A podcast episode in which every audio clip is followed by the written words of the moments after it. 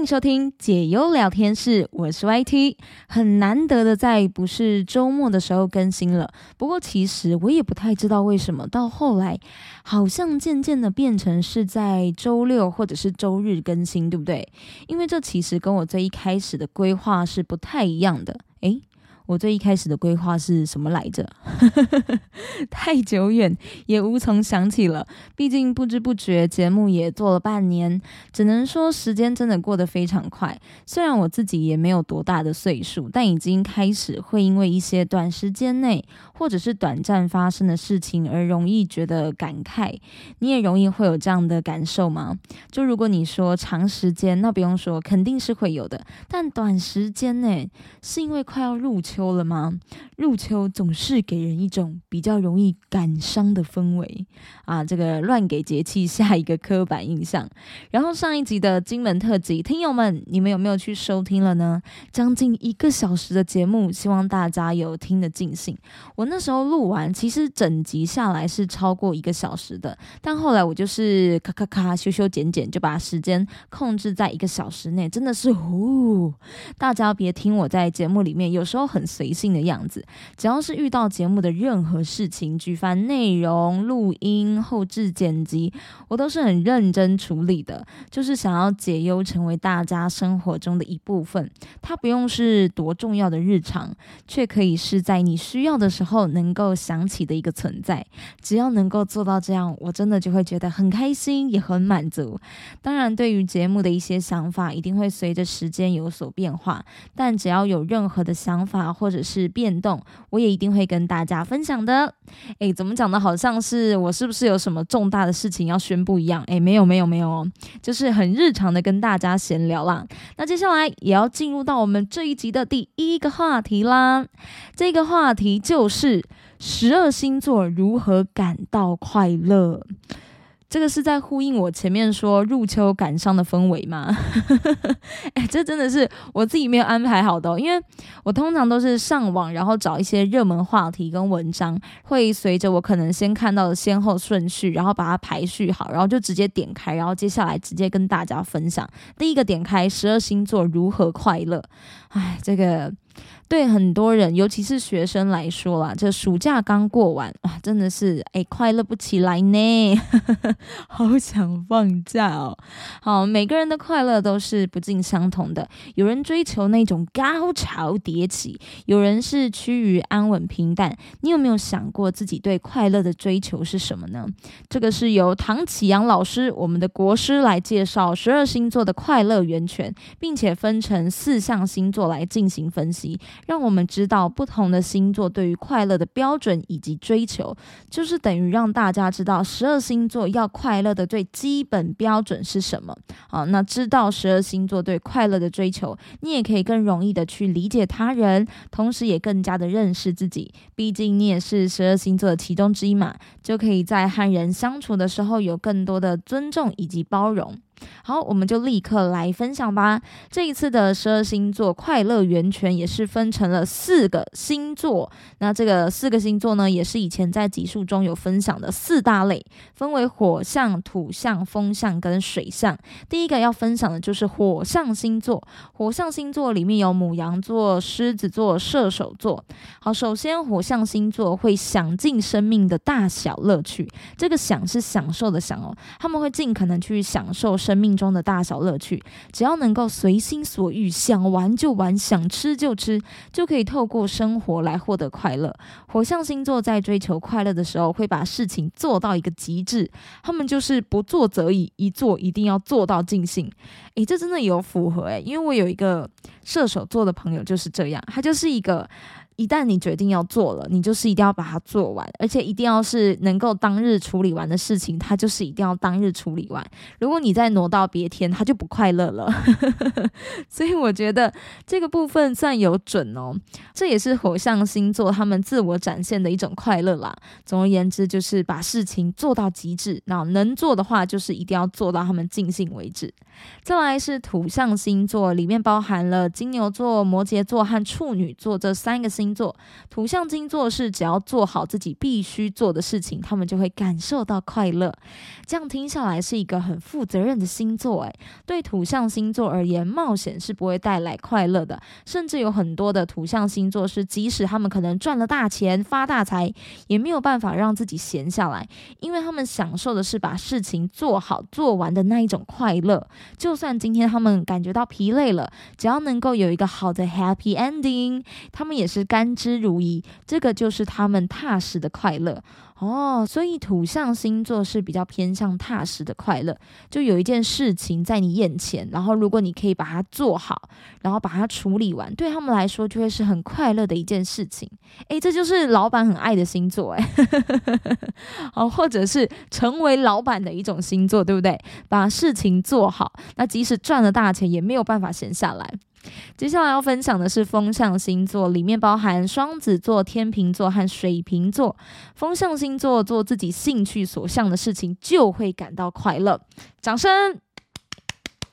没错，我以这个水瓶座不能说是代表啦，因为我一个人的。嗯，感想不代表全部的水瓶座嘛，但就以我个人来说，真的耶，我只要做我自己有兴趣的事情，我就会很快乐。哪怕只是躺在床上划手机看剧，这个是我有兴趣的事，我就会非常的快乐。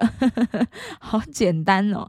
那对风象星座来说，他们是充满好奇心的，可以享受生活中的各种学习，还有各种未知的事情。他们是很不喜欢被约束的，喜欢在生活当中自由的去探索跟发掘，找到属于。他们的生活乐趣，所以风象星座可以说是自由的快乐。啊！风象星座等于自由的快乐，真的耶！不要太呃要求，或者是说去规范说你一定要做什么事情，而是让我们去做我们自己想做，然后有兴趣的事情。然后那件事情可能不一定要是完美，或者是一定要是处理好的，跟这个土象星座有点落差了。我们是只要我们有去做。那件事情我们有兴趣，我们即使是在那个过程当中还没有做完，我们也会感到很快乐。应该可以说是这样子的一个定义跟这样子的一个想法。再来，最后是水象星座，有巨蟹座、天蝎座和双鱼座。水象星座只要面包爱情双丰收，就会很快乐哦，是一个非常实际的星座。对于水象星座来说，除了找到自己爱的人与爱自己的人之外呢，生活所需的 money money。你就是金钱也要是很充足的，金钱对他们来说是一种安全感，所以水象星座要有完美的感情和舒适的生活，对他们来说是完美的快乐。就是一个面面都要俱到的感觉吧，就除了是我爱的人、爱我的人，然后我的生活、我的食衣住行娱乐，我都要能够把它 handle 好的感觉，要能够 handle 这些金钱，就是一个很大的重点。所以金钱对于他们来说是一种安全感，是这样子的意思嘛？就是生活所需嘛，你可能吃啊、住啊，当然也要有点娱乐啊，类似这一些啦。对他们来说就是完美的快乐，因为都是希望可以把每一个角度。都顾好。好，那我们再来统整一下刚刚所分享的。火象星座是一种自我展现的快乐，土象星座是踏实的快乐，而风象星座是一种自由的快乐，水象星座则是完美的快乐。以上四大类星座的分享，不知道各位觉得有没有准呢？我个人觉得还蛮准的。就如果你不要太去吹毛求疵的说啊，可是我觉得那里哪里哪里不够好什么的，就是以这四个星座的特。特点，你去分析他们能够快乐的标准。这样子的分析，我个人是觉得还蛮准的。那就把这十二星座快乐的源泉分享给大家，好不好？现在你已经知道你自己要怎么做我才会有基本的快乐点数了，就是最基础的快乐，你已经能够可能能够自我去实践啊，或者是别人已经知道要怎么样能够让你快乐，你就把这一集传给他，他就会明白要怎么样让你快乐了，想尽办法的一起快乐。OK，好，接下来我们进入到我们的。下一个话题，这个话题呢，就是我自己其实也蛮害怕的耶，因为我是一个像我睡觉的时候，除了灯要全关之外，我很没有办法接受在我睡前有任何的吵杂声，哪怕是摩托车啊，或者是那种引擎改很大的那种车子啊经过什么的，我是都会被吓一跳，而且是会抖一下的那一种。所以其实我真的很讨厌有任何的噪音。那这一个要聊的就是最怕什么？办公室的噪音。啊，真的是太难了，因为有时候一个办公室可能会有很多的人，你很难去规范每一个人说，哎，你不要发出什么声音，然后你可以，你可不可以尽可能不要那样做，非常的难呐，因为毕竟别人可能会觉得说，哎啊，我是我，我是有爱到你了吗之类的，我觉得这是一件很不容易的事情啊，就在这个职场上要互相包容、尊重这一件事。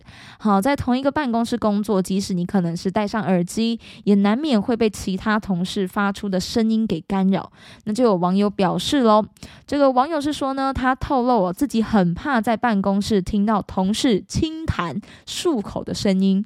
诶，等一下，这个轻谈我可能还可以理解，因为这个天气的变化大嘛，有时候有些人可能是过敏啊啊，真的感冒那也没办法嘛，那你可能会有一些轻谈的声音。我刚刚想说我要不要示范一下，好，还是先不要好了，因为这个你知道，这个呃麦克风收进去可。可能会说的非常的干净，那个痰呢可能会跟你 say hi，好清痰的声音，可是是个漱口我就不懂了，是是什么意思？喝水嘛？就是喝水然后咕噜咕噜，然后这样还顺便这样漱漱漱漱一下是吗？这个我就有点不了解。好，他说呢，每一次听到都觉得很烦躁。为了要避免受到对方的影响，所以这名原 po 啊，每一次都会把耳机里的声音调大，只为了要盖过同事轻弹的声音。诶，是怎样？这个同事是每五分钟亲一次是吗？呃，五分钟到了，卡哦，然后亲一下，然后就是闹钟叫了五分钟，然后又要再一次。然后他说，另外一个同事则喜欢在用餐完毕后漱口再吞下去。哦。哦，对啦，就是我刚刚说的嘛，你可能会先喝一口水啊，然后把呃口腔里面的饭粒啊、菜渣啊都漱一漱，再吞下去啊。啊，这个其实我现在也会这样，因为你们知道牙套妹有一点辛苦，但是我都会尽可能把声音放小，就是你把那个漱口的动作放慢，就比较不会有那个声音，但是。当然，同时没有那个力道，可能也会漱的比较不干净啊，所以我会再用牙线，然后牙签，然后再刷牙。哎，没错，这个步骤就是这么样子的繁琐。好，继续。对此，袁剖也坦言很苦恼。他说呢，可能单纯是我觉得恶心，不晓得其他人是怎么想的呢？嗯。可能他对于声音就是比较敏感吧，尤其对声音比较敏感的人，又听到自己不喜欢的声音，就很容易会有一种烦躁啊，甚至是反胃的感觉。我猜了。除此之外，袁剖也直言，手机、手机配件常常会成为办公室的噪音来源。你看，这名袁剖是不是对声音特别的敏感？举例，有同事常常会放任手机在办公桌上狂响，而有的同事爱用手机挂绳，每次拿手机的时候，绳子就会在桌上啊、地上拖来拖去，让袁剖直呼真的快要受不了啦。好奇其他的网友最怕办公室的噪音是什么呢？哇！这个贴文一出，真的是掀起不少网友共鸣，连我自己也是，也是蛮有共鸣的啦。因为也是有有那种不喜欢的噪音，有过这样子的经验。先来分享网友的，网友说呢，有人说每次回到座位就大叹气，椅子弄得很大声，键盘敲得很大声，好像跟他有仇一样。还有人说我同事每天都会笑得非常大声，不管有没有人在开会，实在是蛮恼人的，又很吵。这个是什么意思？就是很乐天派的人吗？有点乐天，然后又很天兵的人。好，这边看到边打电子邮件会把内容念出来的同事，可能很怕自己打错字。问号，哎，可能是哦，因为我以前阅读文章啊，或者是看小说、散文的时候，我真的是会不自觉的把它念出来，很怕自己可能会遗漏了哪一个字啊，或者是说遗漏了哪一段话。哎，到底眼睛是多开，会遗漏哪一段话？反正就是会很怕自己遗漏了哪一个，所以我在看的时候，我都会。默默的念出来是无声的，就是会有点念出来的感觉，这样。然后我后来发现，我真的不能再这样下去了。那个嘴巴真的是有够干的，我明明就在看书，眼睛还没干，我嘴巴就先干了。所以我后来不管是书啊，只要是文字类的，我都会想尽办法告诉自己，嘴巴闭起来，嘴巴闭起来，嘴巴闭起来。真的是克制到后来有改善很多，现在已经不会说，嗯，看一篇文章或是看一本小说，嘴巴还会微微的打开啊。撇除现在啦，现在因为戴牙套没办法嘛，但真的就是已经改善很多，所以有时候真的那个控制力、那个意志力是很重要的。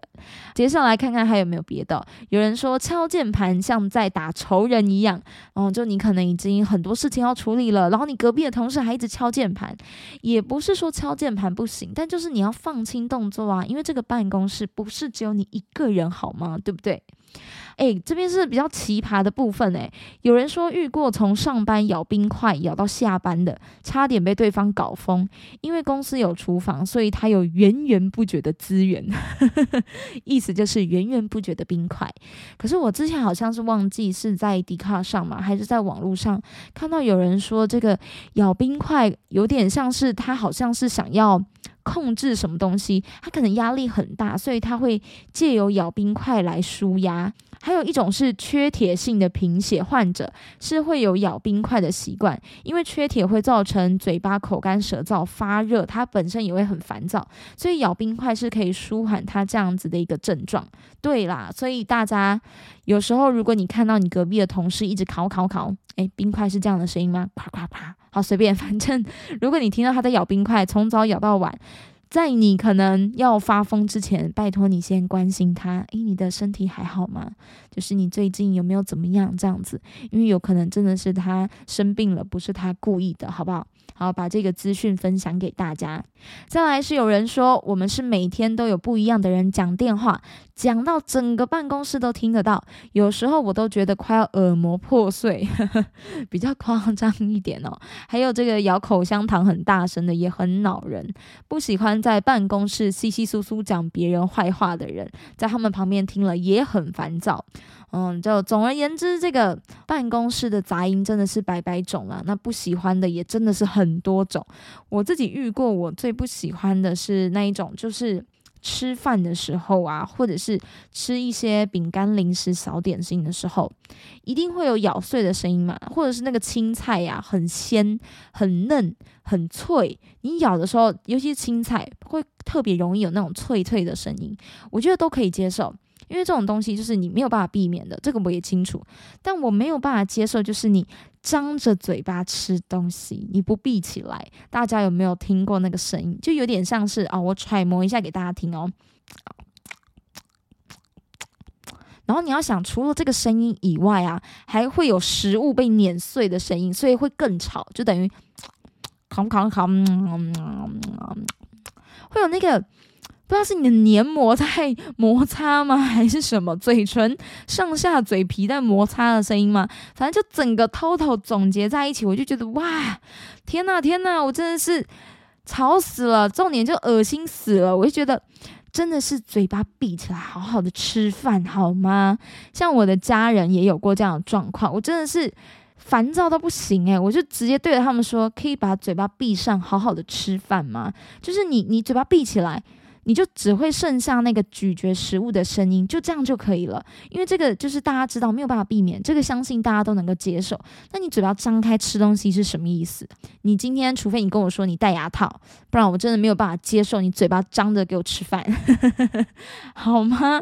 就是除非你嘴巴有什么异于常人的状态是没有办法控制的，那我觉得其余的真的是一种礼貌。拜托，吃饭的时候就是把嘴巴给闭起来，我觉得这是一种最基。本的那种餐桌礼仪了，好，这是我自己到目前为止最无法接受的了。那其他像是什么敲键盘啊、敲滑鼠啊，这些我都还好，我反而会觉得有人陪伴的感觉。就可能你自己很忙的时候，然后还听到隔壁这样啪嗒啪嗒啪嗒，你就会觉得啊。太好了，不是只有我这么的累，这么的辛苦。好了，以上跟大家分享，也很欢迎听友可以跟我分享，有没有办公室噪音真的是你很受不了的呢？当然，如果非常奇葩的话，你一定要跟我分享，我太想知道了。欢迎来到本节目的经典话题解忧时间。因为上一周是做金门特辑，然后再加上上上集停更了一周，所以这一集呢，打算一次来分享两位听友的投稿。好，第一篇听友的投稿标题是“帮助国一被霸凌的妹妹”，直接进入到我们的投稿内容吧。听友说，要帮助被霸凌的人，真的是一件很不简单的事情哦。他说，六月的时候在抖音直播上看到一个妹妹，她的心情不好，说她常常被班上的人笑长得丑、长得胖，也被自己的亲生哥哥嘲笑。我就私下关心她还好吗？不要因此想太多。后来他就问我以前是怎么走出来的，我就跟他说，因为都已经毕业了啦，是过去的事了。后来他才说出他被班上女同学霸凌的事情，很像是上演了八点档的连续剧，会脱下他的裤子让全班起哄，他也不敢一个人去上厕所，因为一群女同学会六到七个人跟着他到厕所，围着他，并且对他说。啊，不是要上厕所吗？我帮你脱裤子，可能没有讲的这么台湾国语啦。啊，我就是套入那个情境吼。好，接着连在班上使用手机都会被抢走，甚至跟谁聊天都会说跟猪吗？我跟他说这件事情一定要去告诉老师，回家一定要告诉家长，毕竟你才国一而已。他竟然说我不敢，因为我被威胁了。如果告状了，就会被用其他的方式欺负。后来那一位小妹妹就从此消失，不再回我讯息了。我实在不知道怎么帮助她走出霸凌的世界。我只是想要帮她解决问题而已啊。好，这个就是第一篇听友的投稿，是一位非常善良的听友。嗯，但是我觉得帮助人这一件事情，有的时候呢，可能在有一些人的世界，或者是在有一些人的眼里，他们可能会觉得那是一种。多管闲事，或者是你插手太多了，可能我这样讲会被人觉得说，哎，你怎么这么的不善良啊？所以这样你就不帮忙了吗？当然没有，而是说呢，要有这样子的心理准备，就是说我今天很乐于去帮助一个人，但是并不是所有的人都会接受你的帮助。我是希望有一个这样子的心理准备啦，就很像是你今天可能看到一个啊老奶奶啊，她可能走路比较缓慢，要过马路很危险，你就。主动去扶她，然后结果她跟你说是怎样啦？你看我不起哦，你看我走不动哦，就是类似这种，你知道吗？有时候可能就是，嗯，你的善心、你的善意不一定都能够回以。美好的回报，或者是美好的一个回复，但也不要因此气馁，或者是就甚至觉得以后好像不需要帮助任何人了。没有，只是说就这一件事情来说，可能对他，他真的是会很害怕。如果今天可能去告状了，自己会发生什么更严厉，或者是更难以接受的一些呃心灵创伤。但这种人真的是，我是说那一群女同学真的是很要不得诶，因为我会觉得。嗯，可能在这个两性的问题议题上呢，是大家都很关注的嘛，会觉得说，哎，女性其实都已经很努力的在让自己的这个性别意识呢更加的抬起头来，那大家应该要是互相的支持，互相的帮助，但没想到却是这样子的去欺负可能比较弱小的人哦，这样子的人真的是很不行，好吗？我真的是很讨厌，很讨厌这种。霸凌的人，因为这种霸凌的人，他们可能当下会觉得没什么，但是他们有想过被霸凌的人的心情吗？可能他们当下霸凌完就没事了，他们往后的十年、二十年，甚至到他们老了，白发都长出来了，他们都还可以很正常的生活。可是被霸凌的人不是，被霸凌的人是内心会就带着一块黑色的阴影，然后就这样子度过了十年、二十年，甚至那个阴影可能。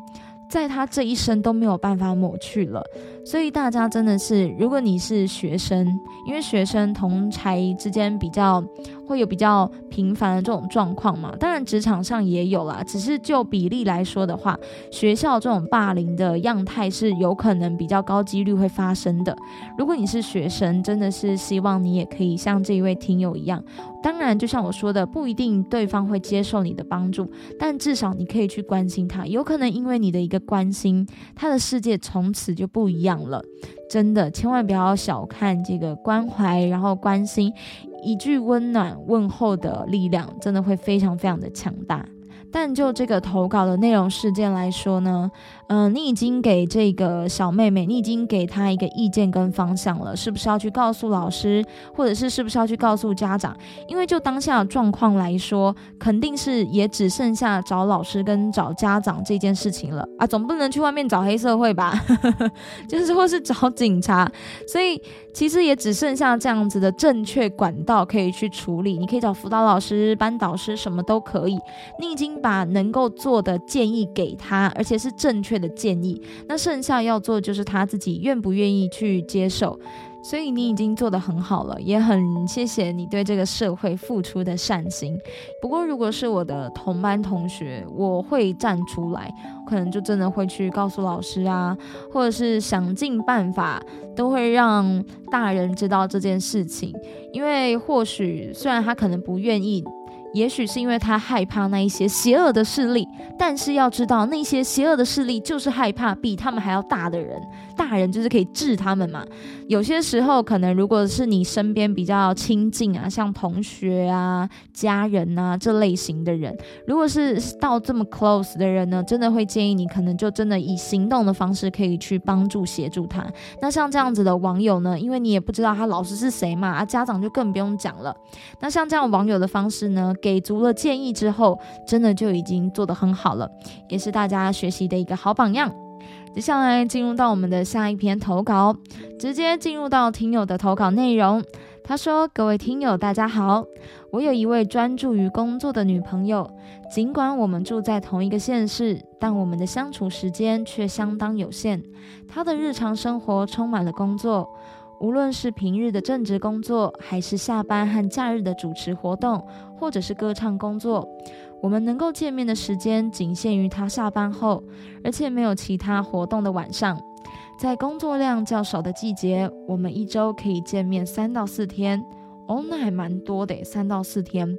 但是在繁忙的季节，我们一周可能只能见面一天，甚至是完全没有见面的时间。我总觉得我们真正相处的时间太少了。他似乎把工作看得比男朋友还重要。每当我向他抱怨的时候，他总是回答说：“我的工作就是这样啊，工作时间又不是我能控制的。”他似乎对自己的工作模式毫无改变的意愿，并且坚称，如果我想继续跟他交往，就必须接受我们不能常常见面的这一点。每次我建议他减少一些活动工作的时候，我们总是会吵架。他甚至说我已经够忙了，没有心力再去应付一个不成熟、不听话的男朋友。如果我这么粘人，那么我们可能真的不适合在一起。这让他感到很大的压力。她是一位事业心很强、很上进、经济独立的女性，从未让我担心过。尽管我曾经建议过他减少一些收入比较低的活动工作，并且承诺每个月给他补贴，但每一次都被他拒绝，甚至还会被他骂。他坚称即使和我结婚，也不可能放弃自己的工作。我总觉得在他眼中只有工作，没有我。他说我很粘人，让他很烦。但是恋爱中粘对方不是正常的吗？怎么会觉得我是麻烦呢？和他在一起时，我始终无法确定他是否真的爱我。曾几何时，我也想过，如果这段关系继续下去，我是否会成为他事业上的绊脚石？如果真的爱他，我是不是应该放手，让他全心投入事业呢？期待听友和解忧的回复。以上就是来自这一名听友的投稿。其实他投稿的内容啊，或者是一些他想要知道的方向，还算蛮明确的。就是他想要知道自己这样子的行为模式，或者是他现在爱他，但是继续下去是对的吗？他其实是想要知道这些事情吧。好，但是我觉得以一个女性的角度来说，必须跟你说，女生真的不能没有自己的工作。所以其实，在刚刚我看到你说，诶，要不要减少收入比较低的活动？然后因为没有这些收入低的活动，那我就是把这个钱给补足嘛。我给他看到这一句的时候，我的内心是有瞬间那么一点复杂的。因为当然，嗯，哎，有钱谁不爱嘛，对不对？但是如果不是自己赚的钱，尤其又是事业心、事业感比较强的女性，她会觉得有一点，嗯，不太舒服，会觉得说，哎，你现在是什么意思？对，所以我不太建议你对你的女朋友有这样子的一个想法，就是说，嗯，你给她钱，然后她可以不要去做这一些事情，会让人家觉得说我好像是用钱在买你这样子。其实这不是一个很好的方式啦。那另外就是你最后有问到说，嗯，如果这段关系要下去的话，你是不是？会成为他事业的绊脚石。那如果你真的爱他，是不是又要放手让他去做呢？关于这个最后的问题，我必须要先问你：你自己是否真的愿意接受一位事业心很强跟很独立的女性？因为其实我觉得你有一个很好的出发点，是你都会以他的感受为重。你有发现吗？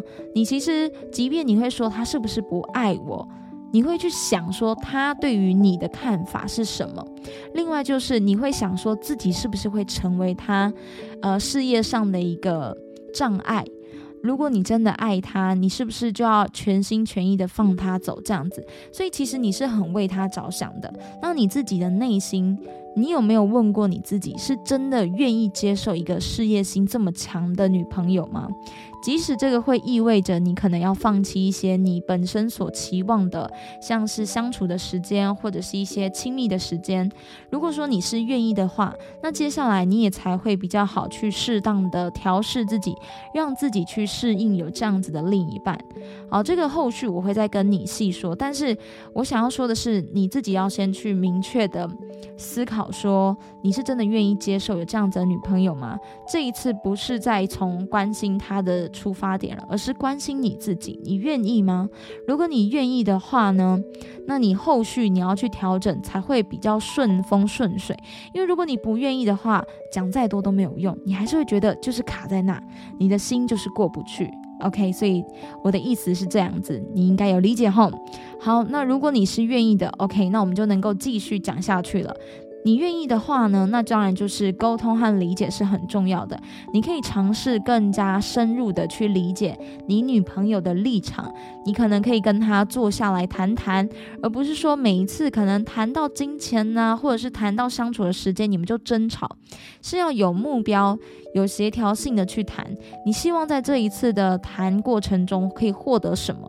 或者是你们可以去达到一个什么样子的平衡，而不是说，哎，我就是想要你这样子，那你能不能把时间空下来给我？